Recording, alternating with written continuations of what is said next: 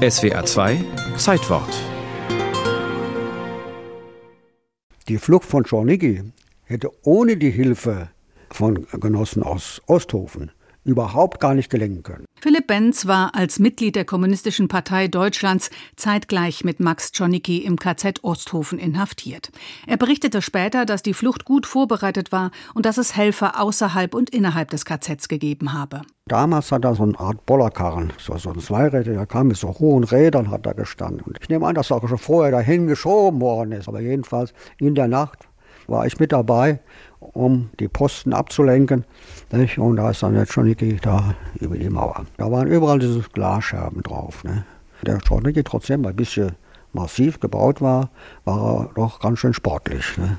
und hat das auch gepackt. Wer war dieser mutige Mann? Max Czornicki wurde 1903 in Rüsselsheim geboren und jüdisch-orthodox erzogen. Er studierte Rechtswissenschaften, trat der SPD bei und arbeitete als Rechtsanwalt in Mainz. Immer wieder vertrat der Jurist vor allem SPD- und Reichsbannermitglieder, ein Bund aktiver Demokraten. Und, offenbar die Gefahr unterschätzend, schrieb Max Czornicki kritische Artikel in der Mainzer Volkszeitung. Anfang März 1933 etwa bezeichnete er die Reichstagsbrandverordnung als den schwersten und unerhörtesten Eingriff in die persönliche und politische Freiheit des deutschen Staatsbürgers seit dem Kulturkampf und seit der Zeit des Sozialistengesetzes. Daraufhin wurde im Juni 1933 Max Czornicki in sogenannte Schutzhaft genommen und nach Osthofen gebracht.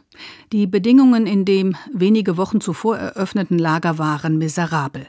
Angelika Ahrens-Morch, ehemalige Archivleiterin in der Gedenkstätte KZ Osthofen. Man muss sich vorstellen, die Wachmannschaft, es waren teilweise arbeitslose junge Männer, die beruflich keinen Fuß fassen konnten aus verschiedenen Gründen. Und die hatten dann ihren Spaß, die als Bronzen verschrienen Intellektuellen zu demütigen.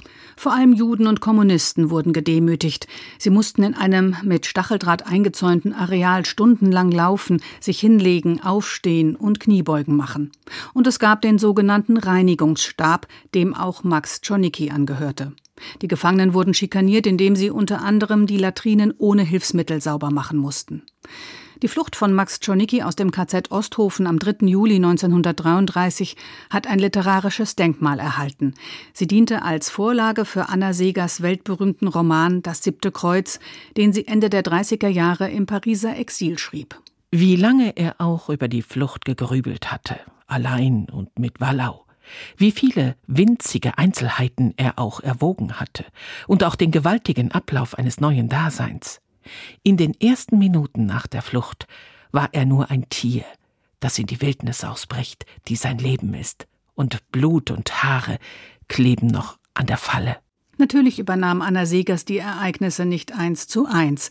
Das KZ liegt bei ihr in Westhofen, nicht in Osthofen. Die Flucht findet im Herbst und nicht im Sommer statt. Es fliehen sieben Insassen und nicht einer. Und während die Hauptfigur im Roman entkommen kann, wird Max Czornicki später wieder gefasst. Er war zunächst ins Saargebiet gelangt und dann nach Frankreich gegangen, wo er sich der Resistance anschloss. 1944 wurde er verhaftet und kam in mehrere Lager, musste an den sogenannten Todesmärschen teilnehmen. Völlig entkräftet starb Max Czornicki in einem Außenlager des KZ Dachau im April 1945, wenige Tage vor der Befreiung des Lagers durch die US-Armee.